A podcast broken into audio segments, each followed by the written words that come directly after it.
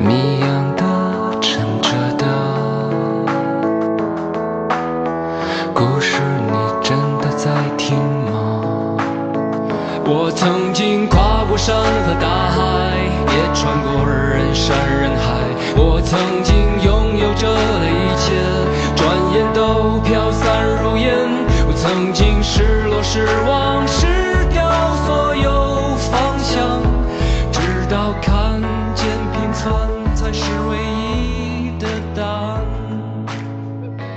众朋友，大家好，欢迎收听这期的《学霸学渣闯美国》，我是学霸主持 Leo。我是学渣主持肖一。今天我们请到了一位特别嘉宾，我们的欧阳同学。大家好，我是欧阳。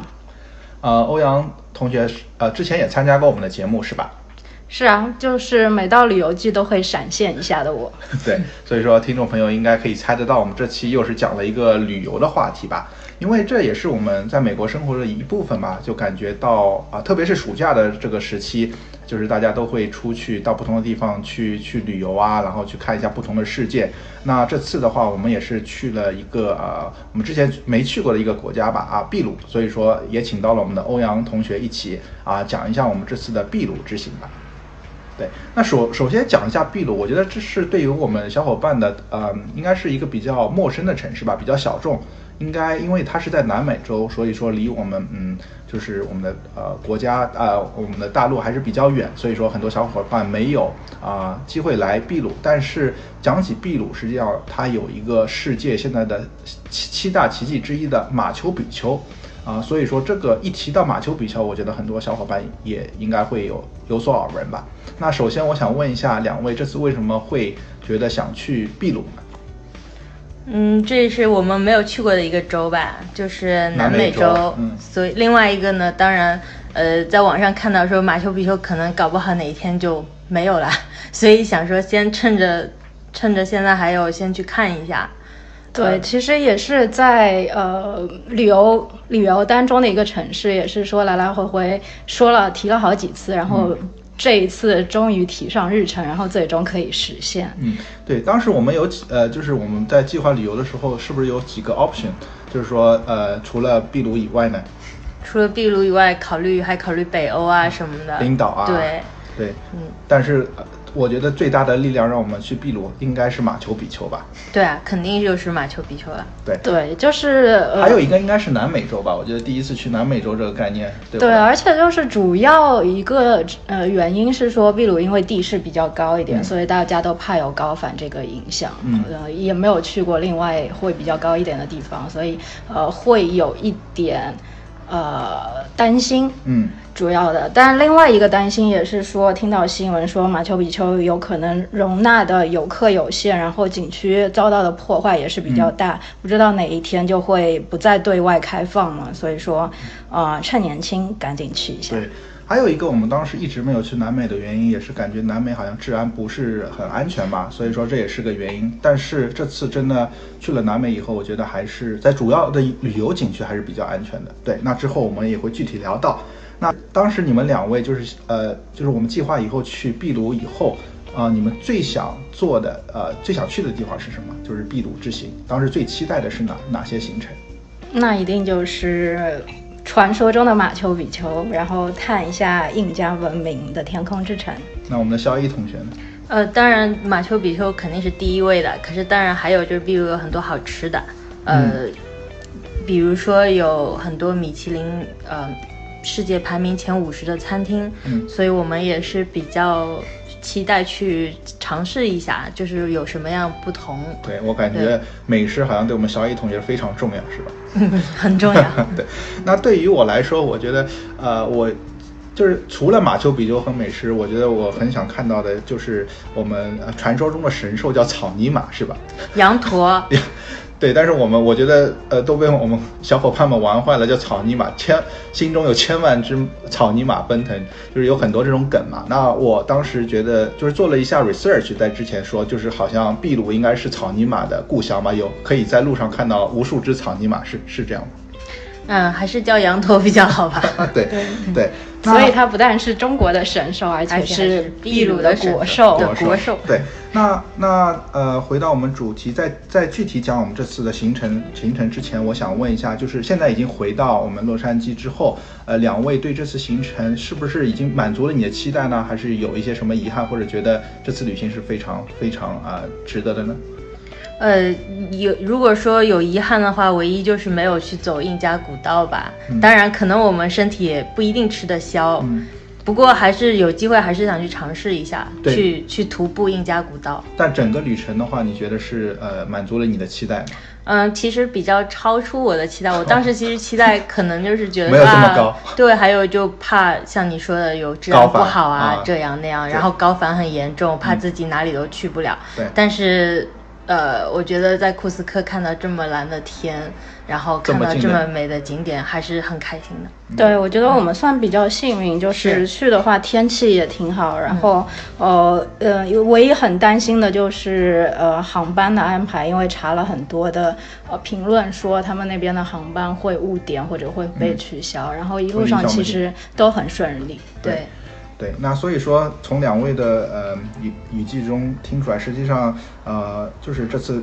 秘鲁之行实际上超出了我们的期待，觉得真的是很好玩，是吧？对。对，啊、那之后的话，我们就讲一下，就是我们这次的具体的行程安排吧，也会呃，也也也想让小伙伴们有可能可以做一些参考吧。嗯，那一般去秘鲁的话，两位觉得有呃，我们这次安排的是多少天呢？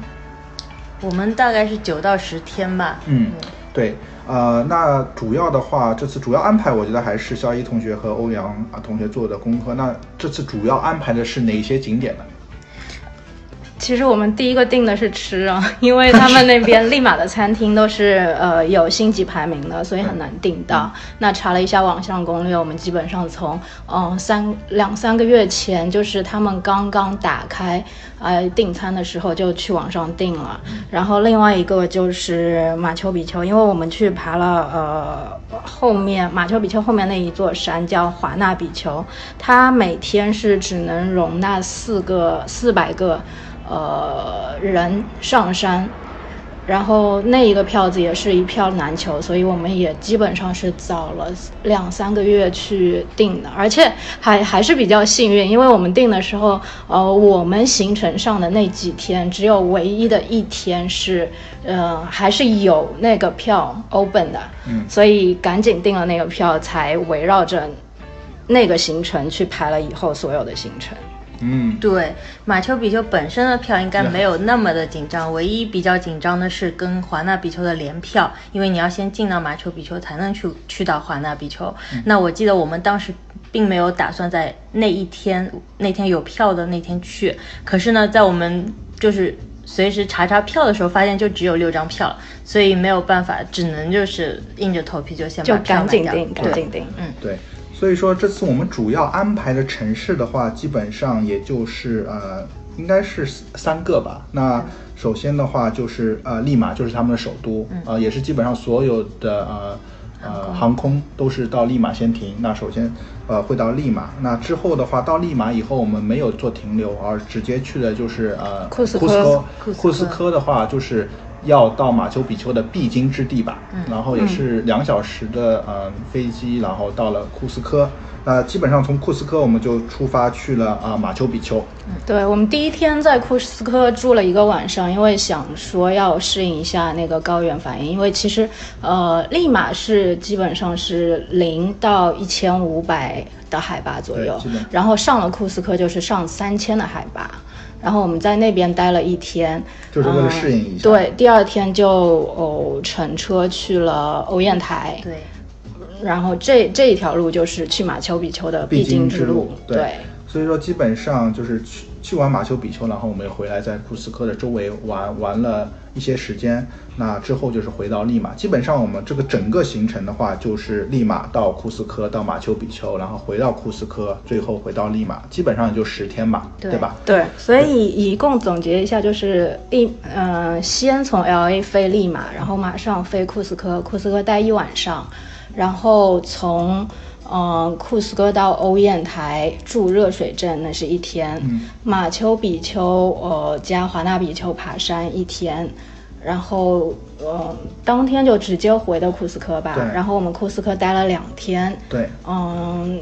有一天去了彩虹山，之后就回到利马，然后住了住了两两天，对，两天。所以说，呃，基本上是我们大致有十天吧。那路上有可能花了一到两天，所以说，但是还是比较充实吧。嗯对，啊、所以说这些是秘鲁的一些啊、就是非常著名的景点。但是我觉得，如果我们有更多时间，实际上秘鲁还有超级多好玩的地方，我们这次没来得去。那比如说，就是他们有一个亚马逊丛林，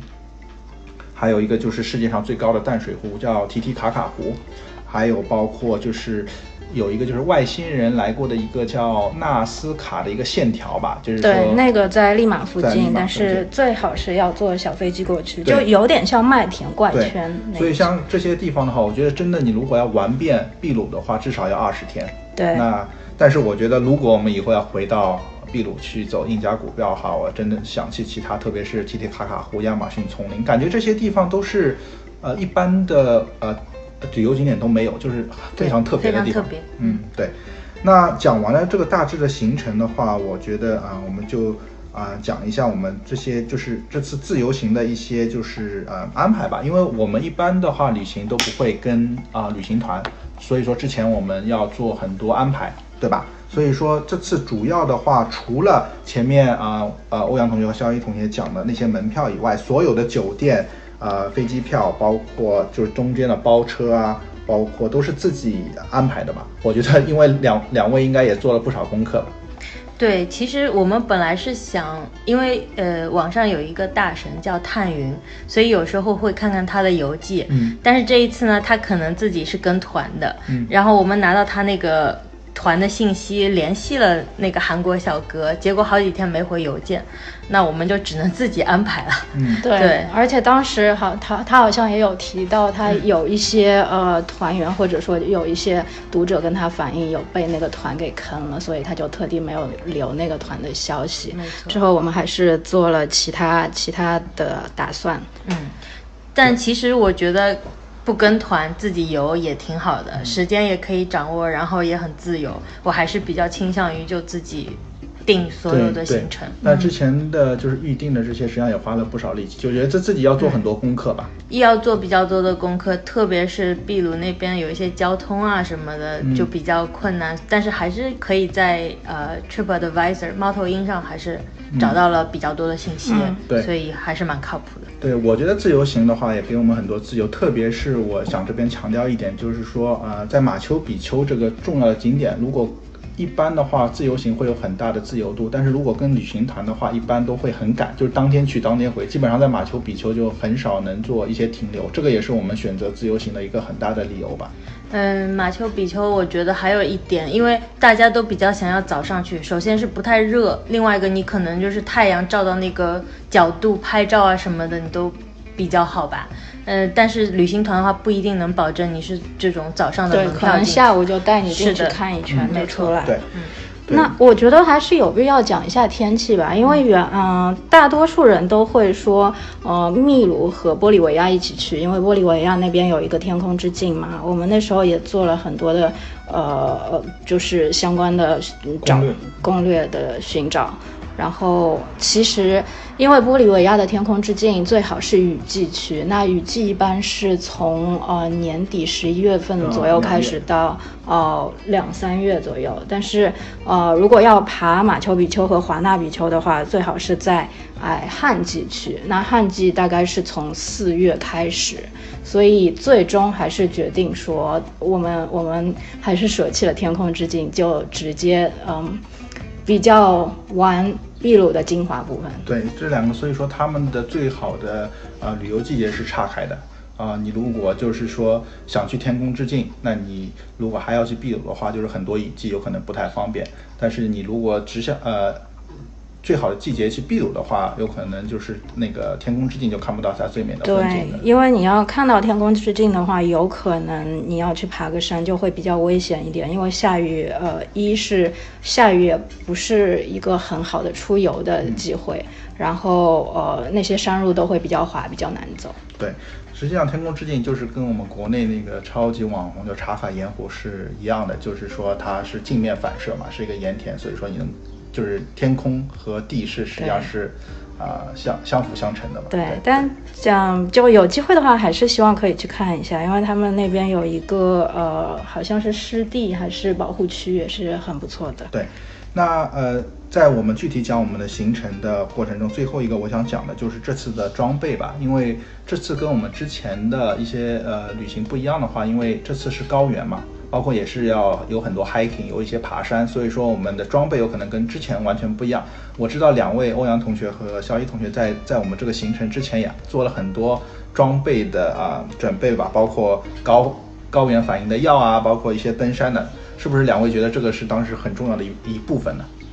对，我觉得鞋还是比较重要的，有一双好一点的登山鞋，这样呃以后是事半功倍的。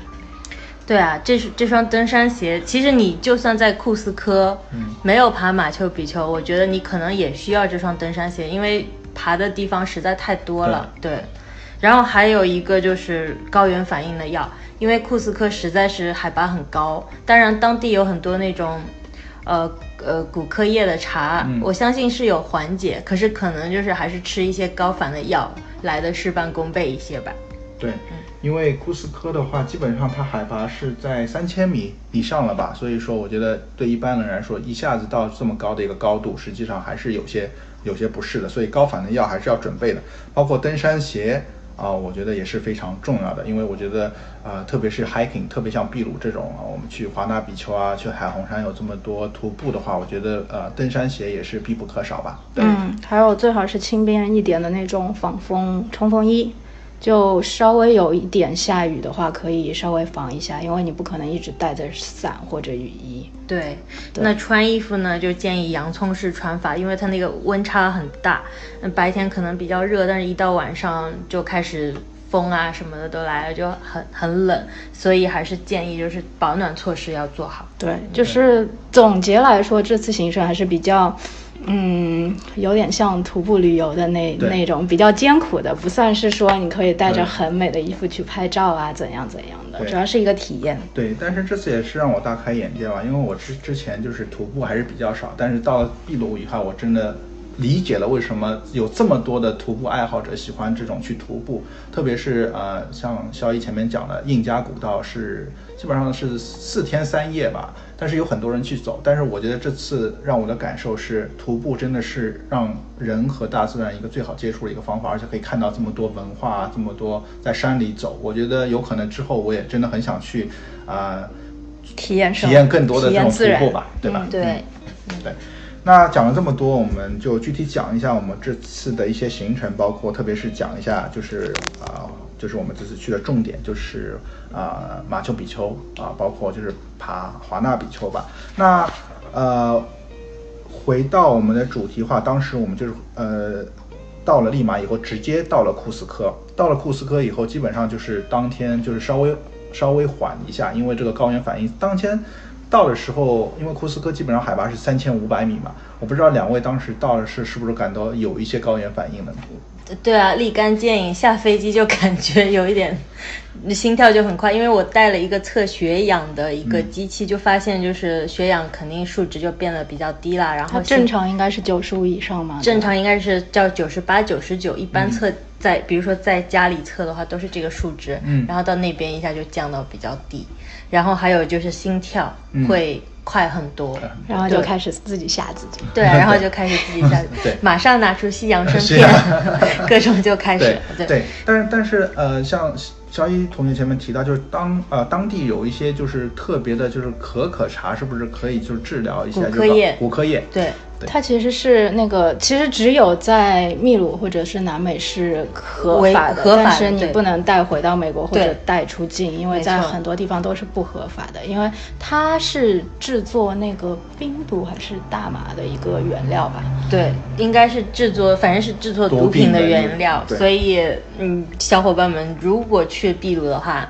没有吃完的赶紧扔掉，在上飞机之前扔掉。对，对，那在呃库斯科，基本上当时我们休整以后，就直接第二天就出发去呃去乐呃去欧燕台啊、就是去那个马丘比丘的必经的之路吧，因为欧燕台啊、一定要到欧燕台去啊、坐火车，然后到达。啊、马丘比丘的呃底下的一个小镇叫热水镇，然后才能到马丘比丘。那之后我们也会具体介绍。呃，那之前的话，呃，我们在去欧燕台之前，实际上就是从库斯科到欧燕台中间有很多印加的一些古迹吧。实际上他们的旅游景点叫他们这个地方叫圣谷。嗯那我们当时也是包了车，然后呃，就是在去欧燕台的过程中啊、当中停留了很多印加的古迹，是吧？对，那圣谷的话，它其实有蛮多景点的，我们就是选择性去了几个比较有名的，呃，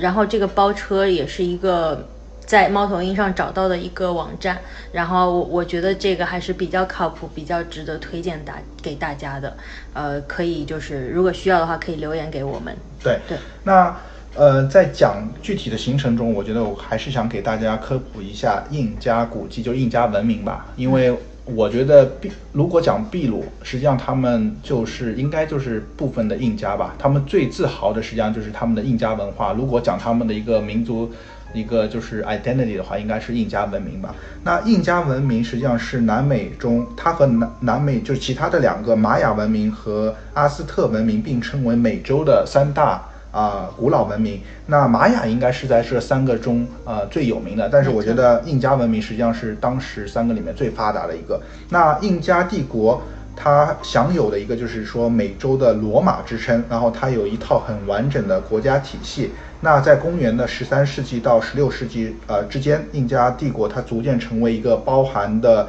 呃两百个多个民族的呃繁盛帝国，然后它的边界也是扩展到现在的呃玻利维亚、智利啊、阿根廷，甚至很多的美洲国家。它当时能到达的地区相当于呃现在的欧洲大陆，所以说你能看到在最辉煌的时候，印加文明的啊、呃就是说有多发达吧。对，那我们中间呃，包括马丘比丘，实际上也是印加文明的一部分嘛。那我们首先到的就是在圣谷这一天，就是在欧燕台之前去的这个地几个地方，实际上大部分都是呃呃印加文明的一些古址吧，对吧？对，对，那我们首先去的一个地方就是叫呃亲切切罗对实际上我觉得印加文明最最有名的应该就是石头吧。对，堆石头，他们对，最爱关键词我觉得就是石头，然后还有，因为他们是呃嗯，等于说崇拜自然的，所以嗯太阳是他们一个拜太阳是一个头等大事。对嗯，对，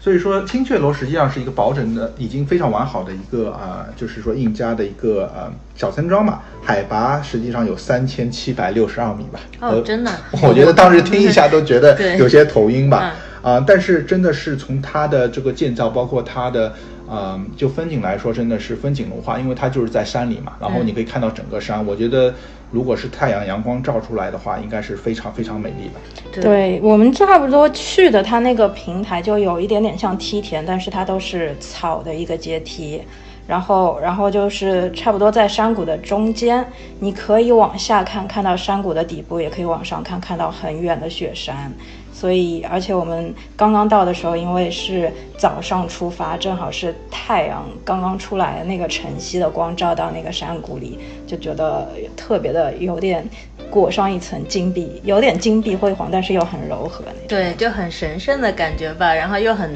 平和，对。又是很开阔，让你觉得哇，身心一下子就很放松，对，就很干净，就很干净。对。就就是能看到一个自然的一个力量吧。对，而且山好高啊，就是山外又有山，山外有山，云外有云，然后就感觉哇，好大，然后各种就像对拍拍拍嘛，就像在画里，就在真的在画里。而且我我后来站的那个角度，有一个红衣服的穿着红色冲锋衣的小姐姐站在那边，因为整个是一个绿色的那个背景，蓝绿色的嘛，然后还有一点这种雾。结果小姐姐站在那边看，就是哇，好开阔对好开阔的样子。对。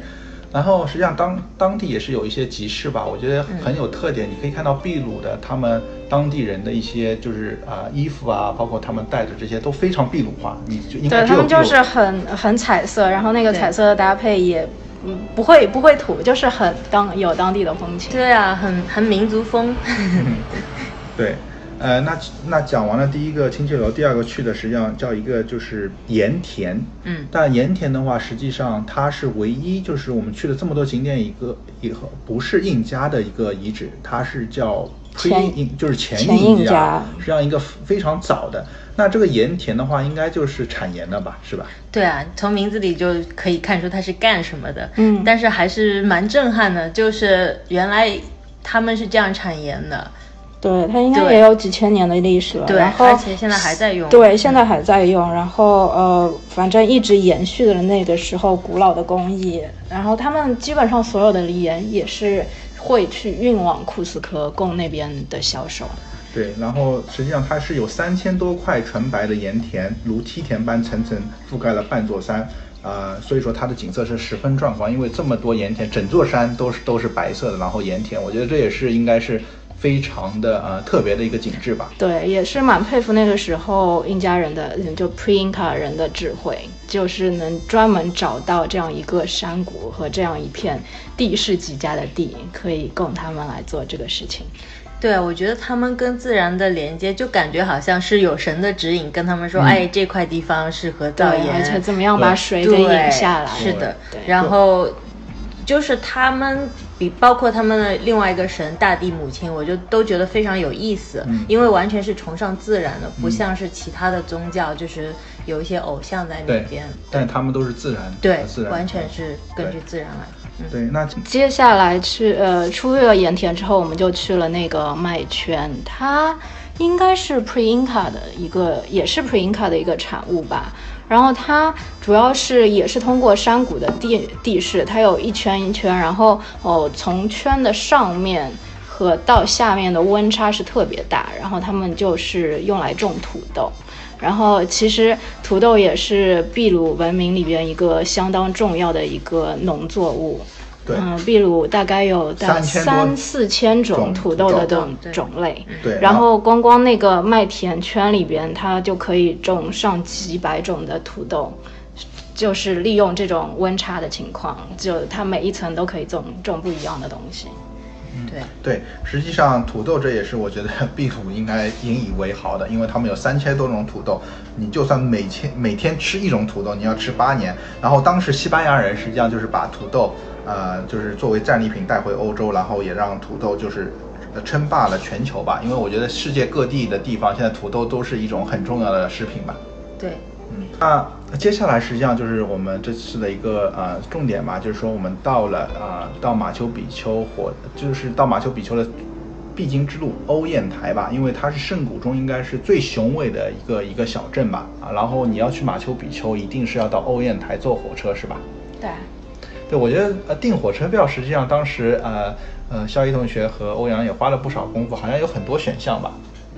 对，它有三百六十度全景天窗，还有多少度？两百还有七十度。东方快车，它一共有两个公司，一个叫 Pro Rail，我们做的就是 Pro 秘鲁 Rail，对就是然后有一个叫 Inca Rail，好像。那个比较比较高级一点，东稍微方快轻一点车都是就是那个的。然后我们主要是选的呃是看时间吧，我们觉得那个班次正好是在那个我们是做的 Vista Dome，就是嗯它上面是有观景的天窗，但不算是三百六十度，但嗯我觉得也还可以啦。对那其实那时间对得上，我们其实就定了那一班。对，嗯，对，中那那这边的话，如果听众朋友要订，我是不是要早些订？这个还是比较抢手的，就是火车票呢。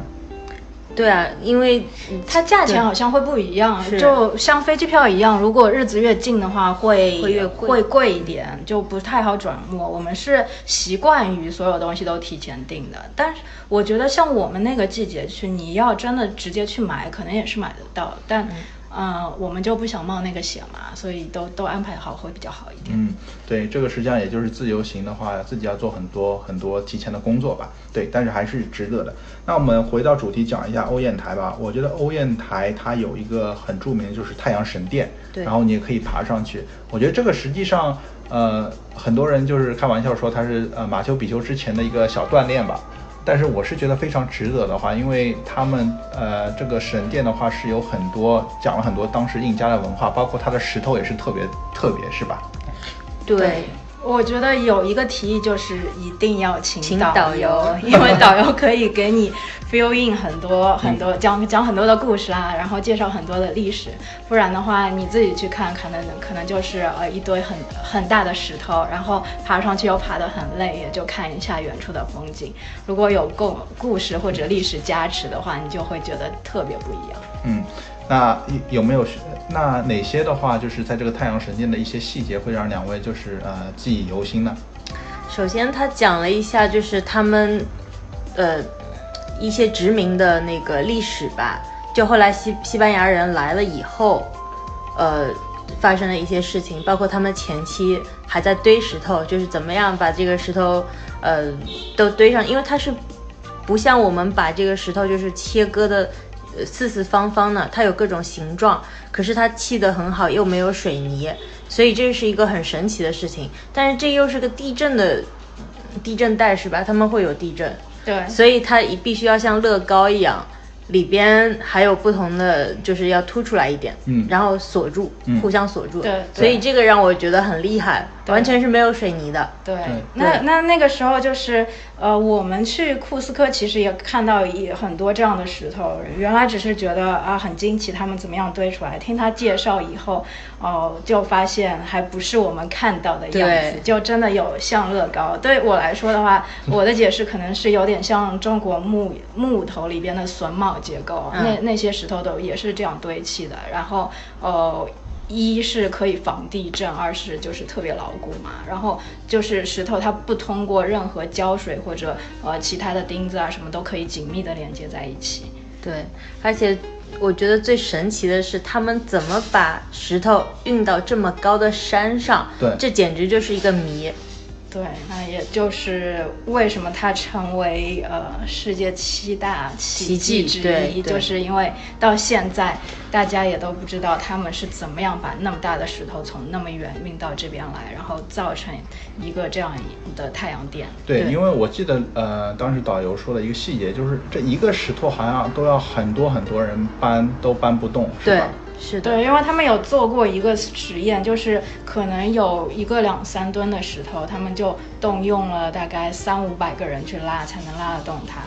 然后那个两三吨的石头还不算太阳殿里边就是正常规格的石头，正常规格的石头都要比那个大很多。对，那但这边也想科普一下吧，因为实际上欧雁台是一个重要的军事堡垒，因为在一五三二年，当时就是西班牙殖民者来到啊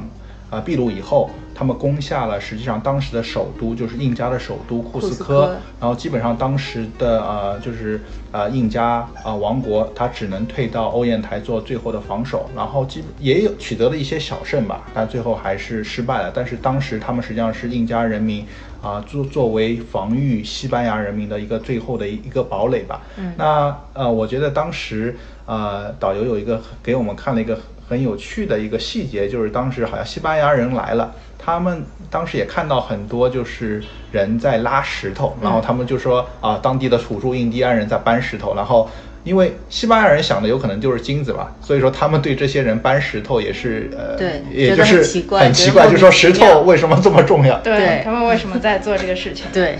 对，就是感觉一群呃，就是当时的土著，土实际上就是当时的呃印加人吧，是吧？对因为西班牙人是不看石头，只看黄金，是吧？对，对。那欧雁台的话，我觉得最后一个就是它这个太阳神殿，让我印象最深的就是它选择的这个地理位置，啊，包括就是它是好像是山和太阳。啊、就是说一个最好的一个融合，就是说它在一个太阳神的一个节日嗯的时候，它这束光是一一定会照到这个石头上，所以说它这个选址是不是完全跟自然和太阳啊会相结合的？对，它就是每年的六月二十六二号，应该应该是夏至的时候，对就是然后太阳节太阳刚就是第一束光的话，正好会照到那个神庙上面。对，所以说当时我们也在那个呃石头上拍了一个照，我觉得真的是阳光普照那种感感觉，是吧？我是觉得这个计算还是蛮厉害的，就是他们唯一做的事情就是哦搬石头啊干嘛，可是他居然还有这么 肯定有角完度啊完全有很多对天天文的的测量什么的，对对对，所以说也是很惊叹当时嗯。印加人的、呃天文啊，包括对。啊和自然的一些结合吧。对，可是还导游还说了一个东西，我就觉得很奇怪，因为他们什什么都没留下，也没有为他们当时书没有文字，对他对那个时候好像是说他们有一些信息是通过那个绳结去对。去做的，就是可能打一个结或者会要传递一些什么样的嗯。信息，但是因为这个东西太难破解，然后一后面又因为西班牙人的入侵，所以这段历史和这一段。的文化就没有再传承下去，到今天为止的话，很多东西没有人会知道他们到底真正的意义是什么，或者说也有可能是他们那个时候文文化已经很发达了，就就有点像我们现在，如果我们手机没电的话，人人人家发现那块手机不会知道那里边是什么东西。对，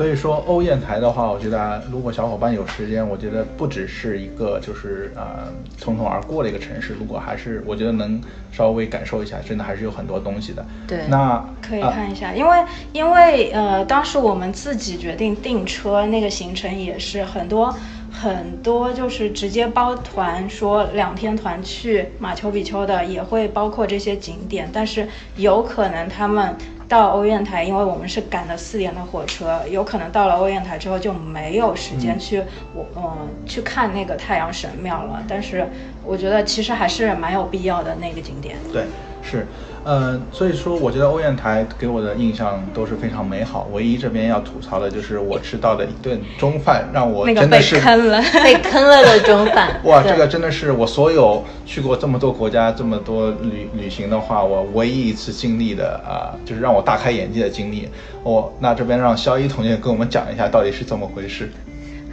哎，这个说起来就是 真的是很郁闷。其实因为那边，嗯，可能唯一一个比较中肯的是 TripAdvisor 会有一些消息，因为我们经常习惯用 Yelp 去查那些呃呃餐厅吃的餐厅啊什么评分，但是秘鲁来说的话，好像没有这一类的信息在 Yelp 上面，所以因为我们当时就就是就很多就近选择猜测成分，对，我们就走进了一一个感觉这个布置还是比较好的一个餐厅嘛，因为在坐火车之前我们想吃顿饭，然后就坐下去了。嗯，然后然后我们点了一个炖牛肉，然后另外一个是煎羊排，对吗？煎羊排，对，结果上来两个鸡，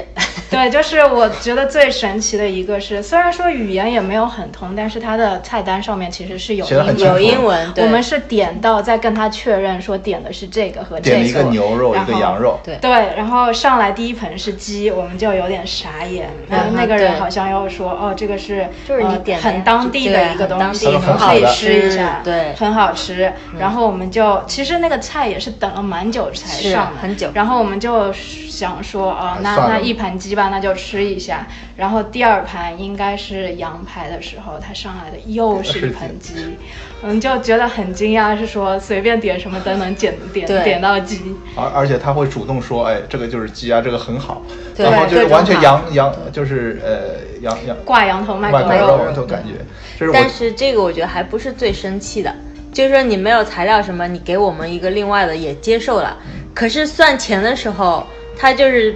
因为我们我们看价钱的时候，其实都是差不多的。我们点的也不是这种最便宜的东西，也是比较贵了。呃，因为它可能牛肉就在当地来说，对，因为我们那个时候是其实第二天到，对当地的物价还不是很了解，是是是所以呃，当然按美金来翻的话，觉得还是都还是可以的。对对但是后来一比较的话，那那顿餐还是算贵的。呃，我其实看过那个价价格是多少，其实它应该是四百秘鲁币吧，应该是。结果它加价就是每一个它都加五十，甚至我我连我点的那个汤都加了五十，因为我记得我那个汤所以我我很生气，我就马上跟他讲说这个汤为什么这样？我说你把那个菜单拿过来，结果他他又没有拿，听对，懂又不拿菜单对，然后他又把价格稍微调整了一下，还是比原来高。那后来我们就在想说算了，就是跟你跟一个要装聋的人，你永远都讲不清楚，就算了吧。然后我们就还是就是当当做一个经验教训就走了。对，这也是行程中的一个小插曲。当然，我们心那么大也呃也不会影响到我们心是情，但是觉得搞笑对还是嗯对一个一个很很奇特的经历对。，那这个这这个饭店在哪儿呢？就是在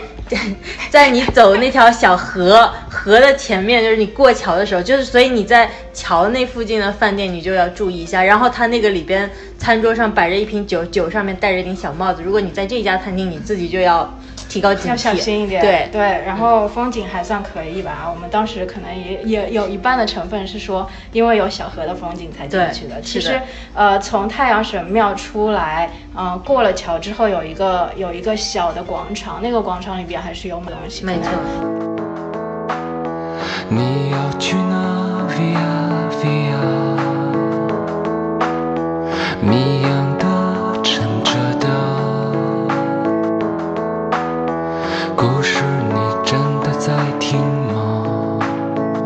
我曾经跨过山和大海，也穿过人山人海。我曾经拥有着的一切，转眼都飘散如烟。我曾经失落、失望、失掉所有方向，直到看见平凡才是唯一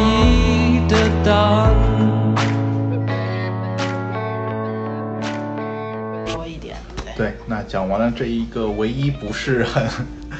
呃，很开心的经历以后，我觉得啊、之后的话，我们就是啊、去火车站等火车了吧？对对，那整个火车之旅应该也是很愉快的，但是我觉得它这个误点实际上也真的是误的挺厉害的，是吧？这就是说到一个秘鲁或者库斯科让我最大开眼睛的地，嗯，眼界的地方，因为就是他们所有的车都可以呃正走和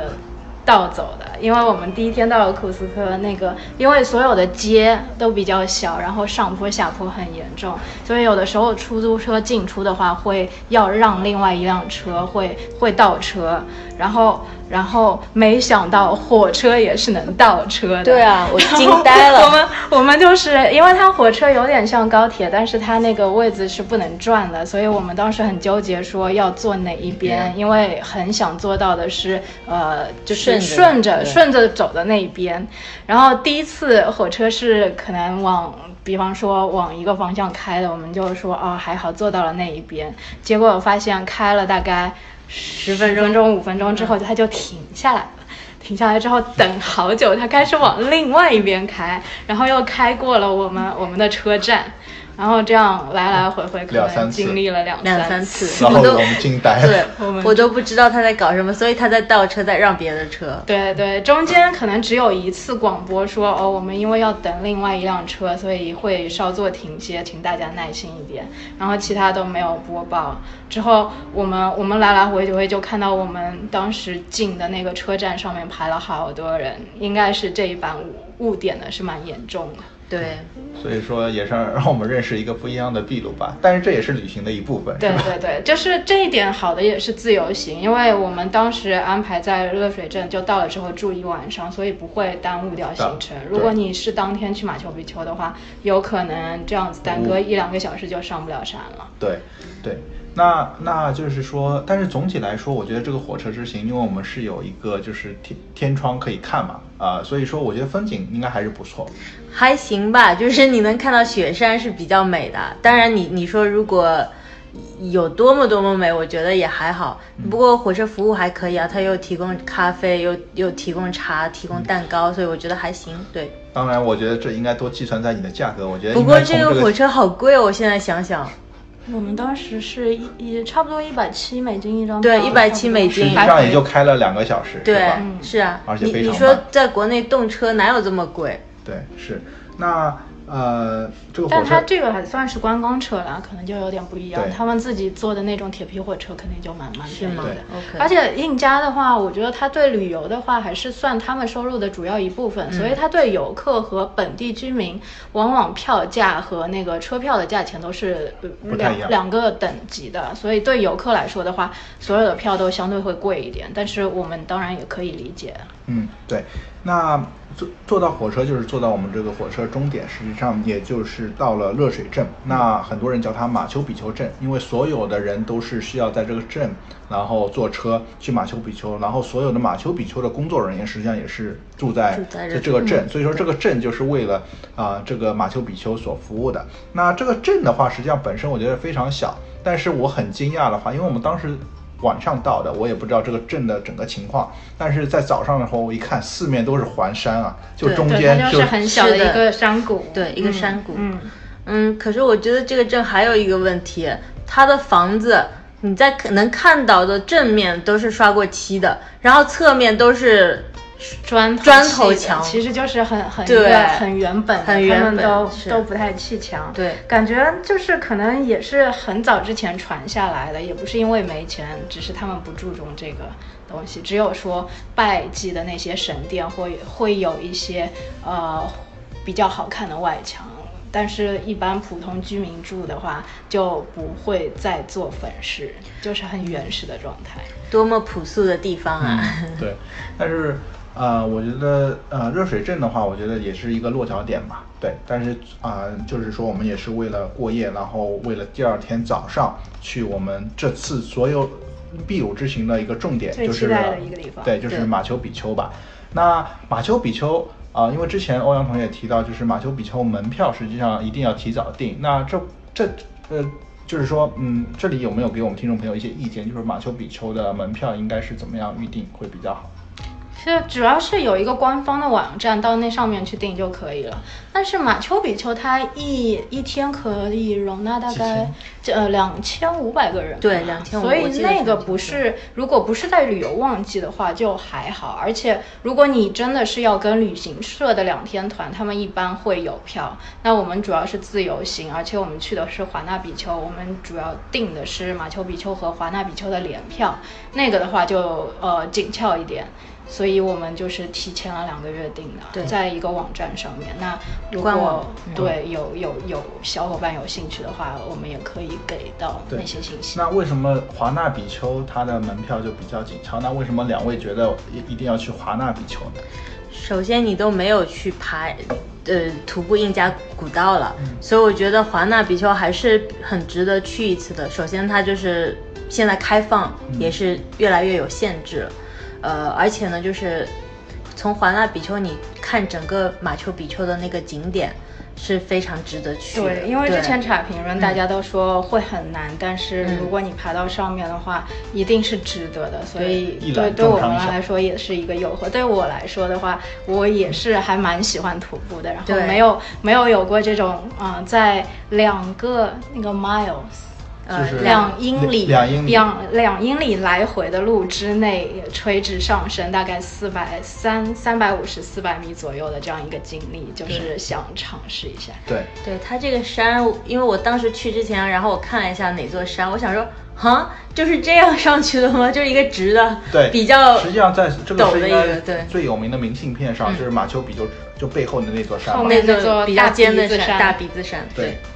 对。那这边的话，我给听也是需要给听众朋友科普一下，就是说马丘比丘吧。我觉得大家一一直听到马丘比丘，但是我这边也想科普一下它的历史吧。因为马丘比丘它是它是整个建造在一个就是两千五百米左右的山脊上，然后呃身下是有乌鲁班巴河谷，然后它也被誉为世界的新七大奇迹，所以说是跟中国长城啊。啊、埃及金字塔、印度的啊、泰泰姬陵这样的就是世界著名的啊、景点一起并列七大奇迹，所以说也是啊、为什么很多人都要去马丘比丘的原因。那它当时的建造是呃是印加当时最有名的一个啊、统治者呃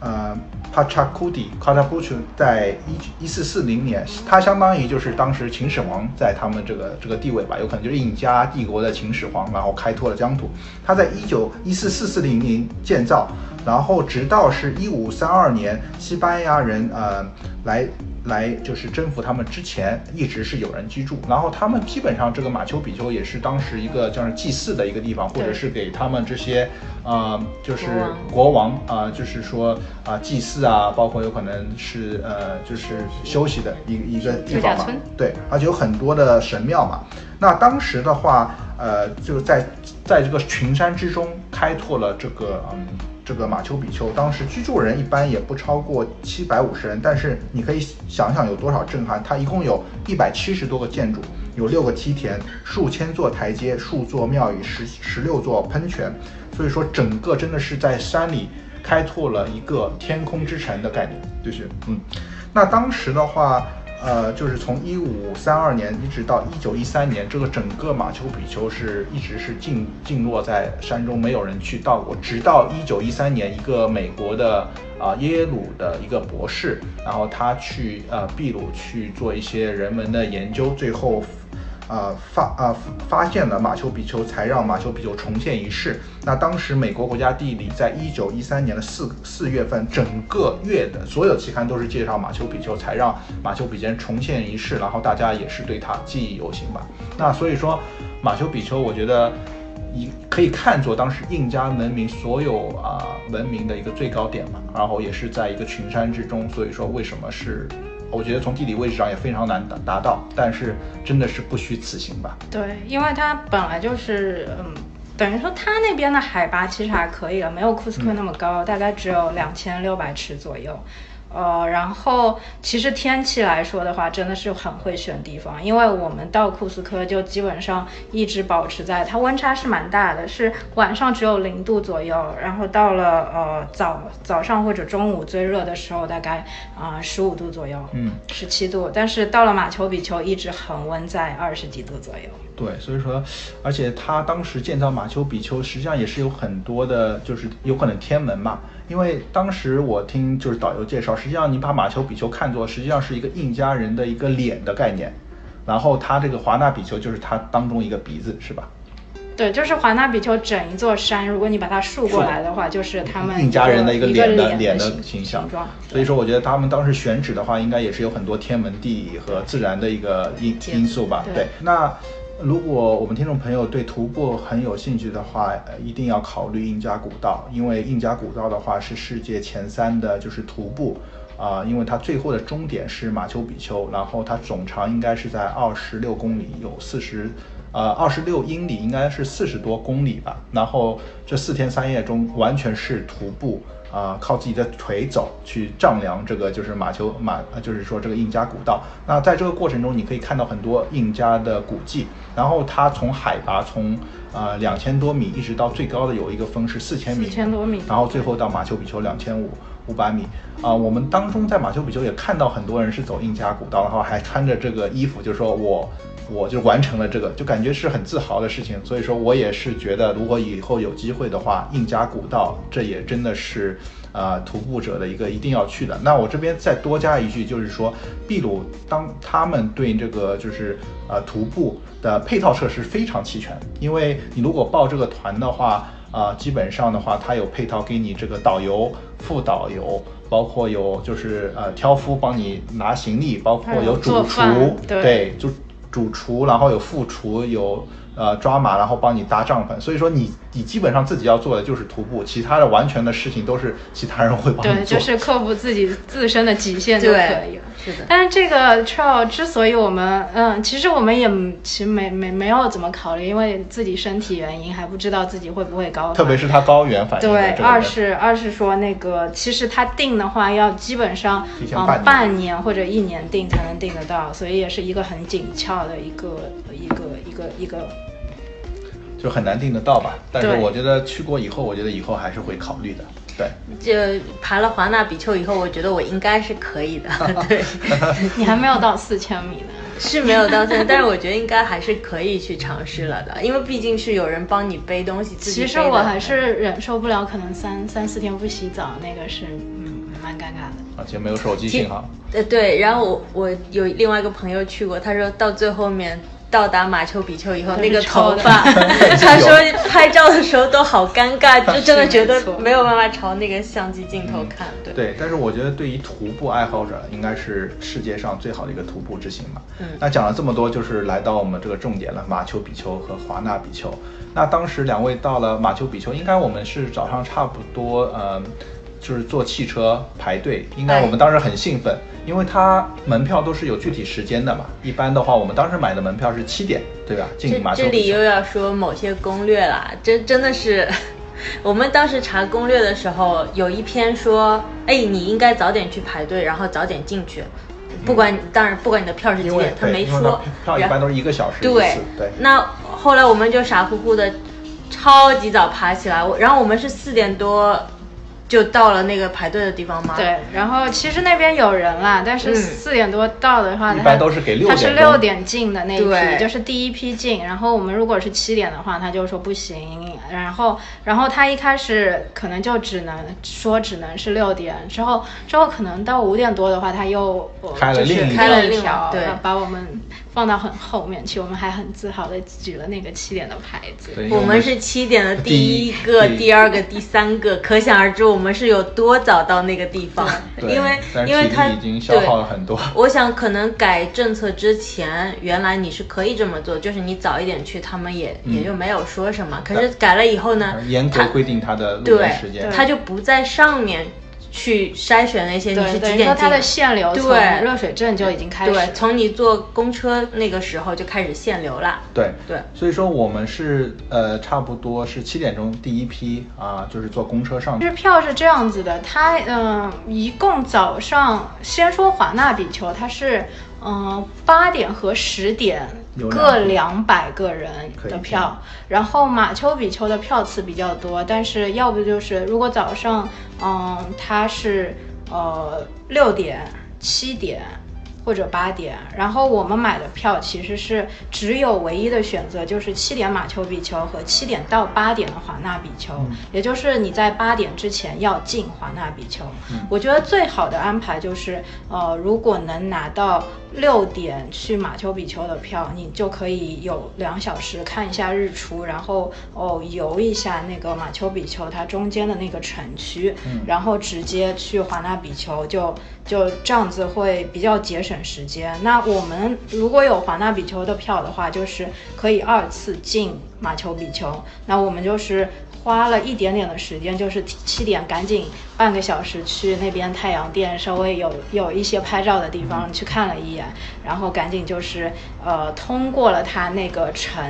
就是匆匆走过，再去了华纳比丘的入口，呃，赶在八点之前进华纳比丘。对，因为华纳比丘实际上是在你离大门比较远的最远的一个点了吧，就是你要穿穿过整个城，然后你再到达华纳比丘的进口。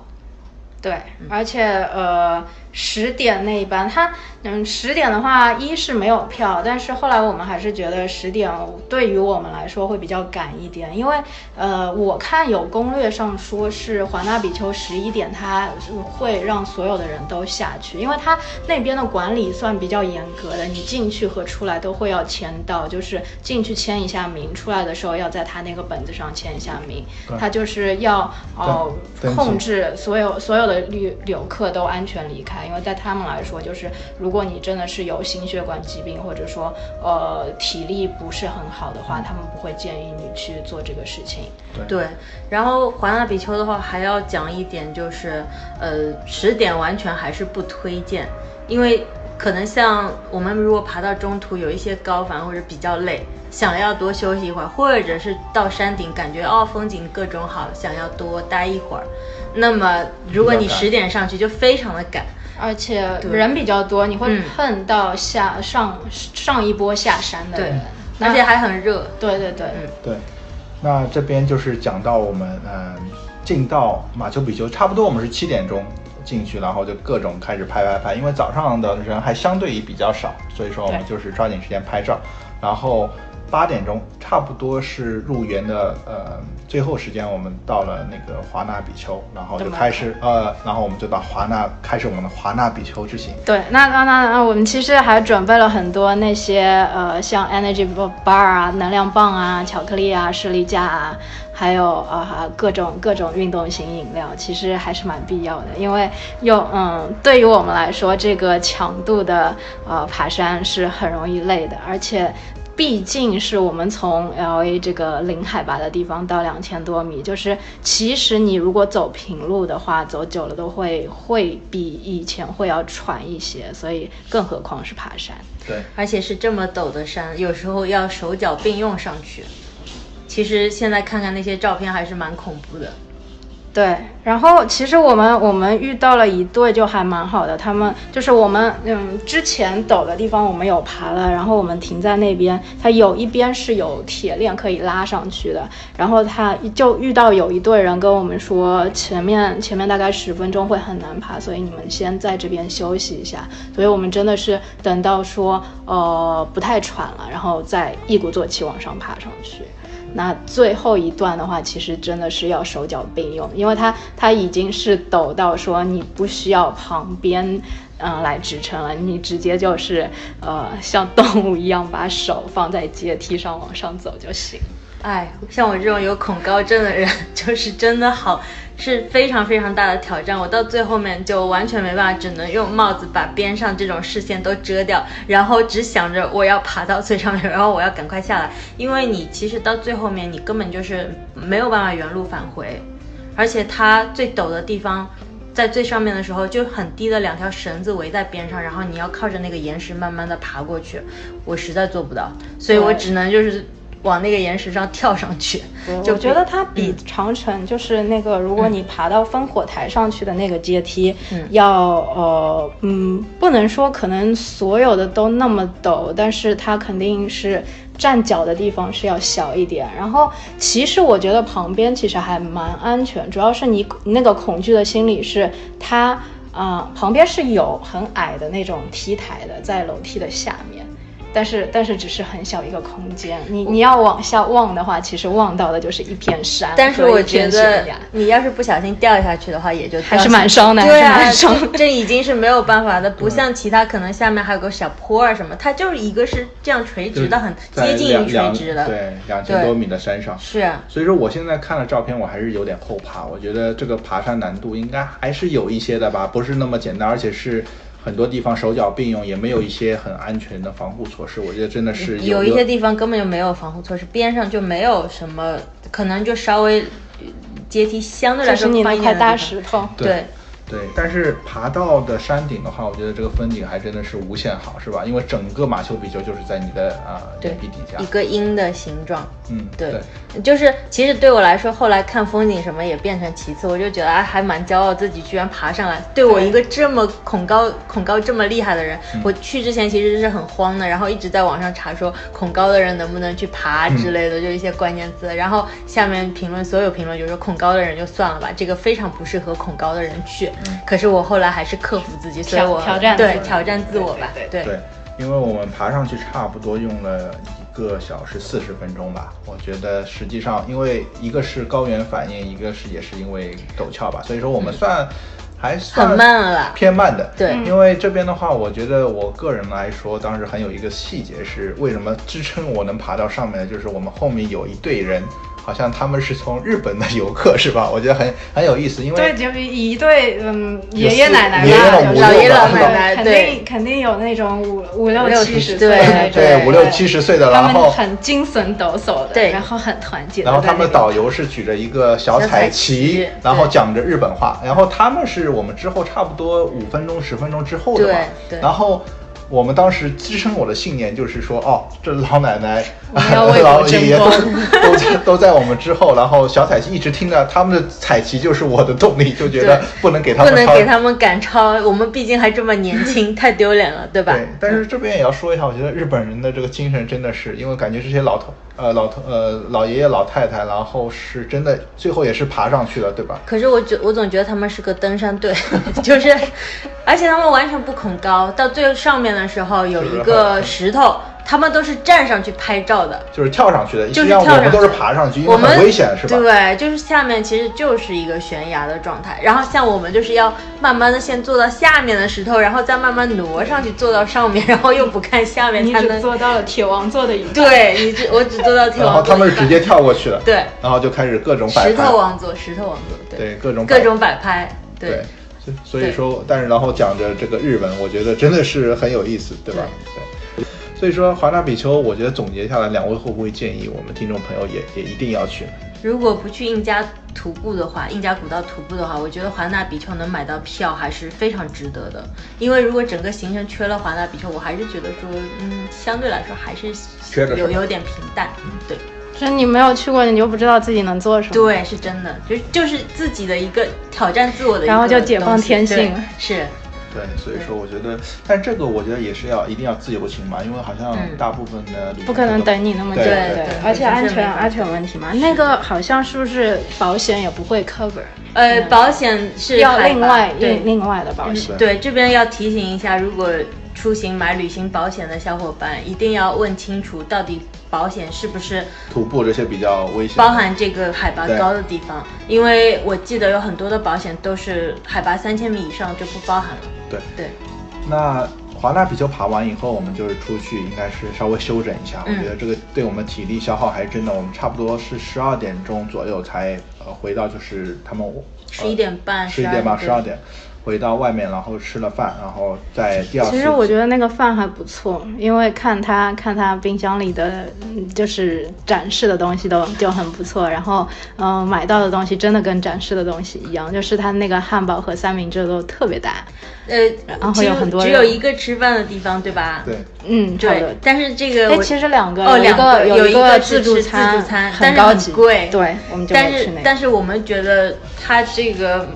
卖吃的地方，一个我觉得卫生啊什么各方面都还不错，而且主要是它的东西非常好吃，都是一些汉堡、三明治。嗯可是我觉得还是比很多地方好吃很多。对，嗯那之后的话，我们就是第二次进入马丘比丘。那我们也是当时请了一个导游吧对，然后去理解一下。但是要吐槽一下，导游的英语不是那么好，是吧？其实我觉得那个导游的呃东西讲的东西，可能也他也不懂得那么多。其实这一部分就是好像介绍历史和文化的就比较少一点，嗯对它完全就是说啊，这个是一个很好的拍照景点，对他帮你拍好多照拍了他多照。对他的技能就是拍照，对给你选最好的这个这个这个地方拍照，是对吧？，而且全景啊什么各种都来了。对，对。那总体来说，两位对马丘比丘的印象怎么样？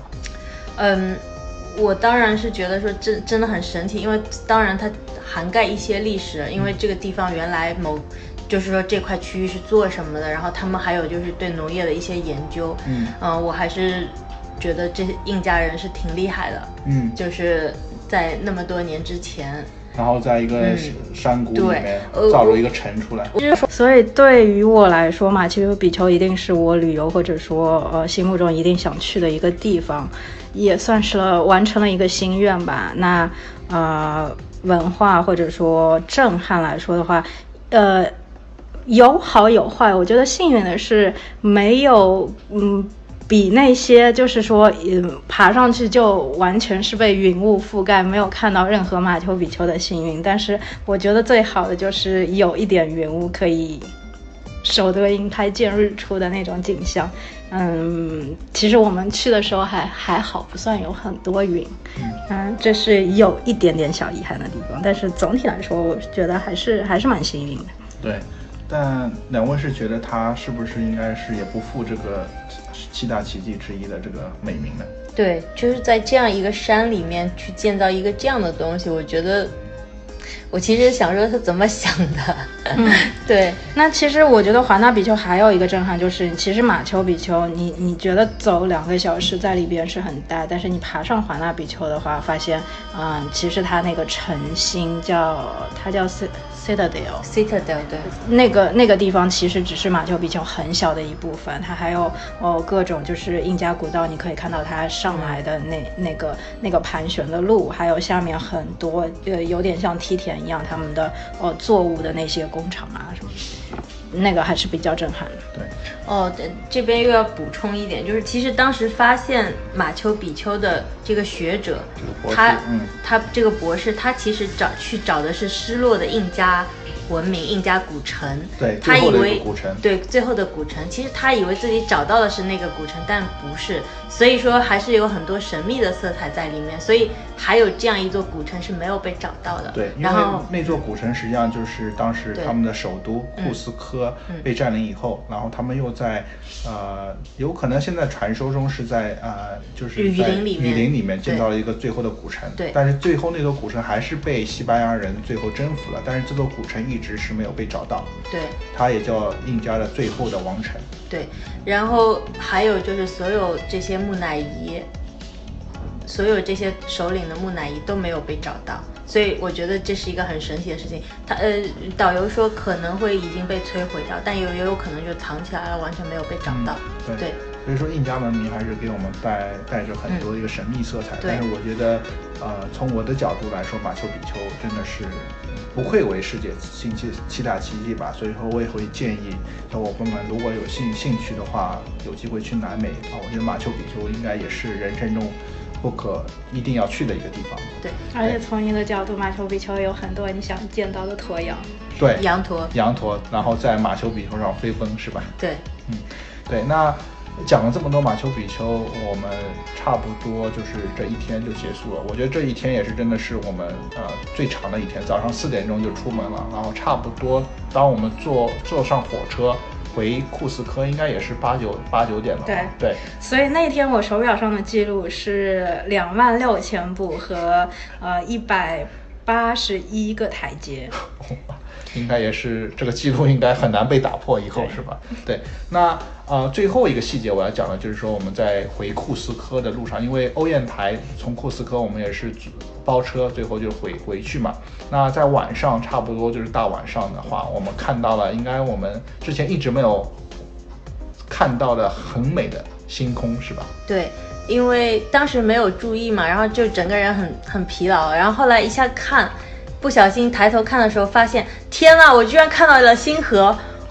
哇，这个简直因为很黑，就完全没有光污染，然后完全是一整片一整片的星空，超级大颗，就完全震撼到了。然后我就觉得天呐，就是感觉不虚此行，还看到这么美的星空。对，然后整程回来的路上，原来是觉得啊，我我为什么还要那么晚回去？有点后悔，说为什么不在那个小镇多住一天？对就还是还是蛮震撼的。然后全程就是傻傻的抬着头，在后车窗里看那个星空。对，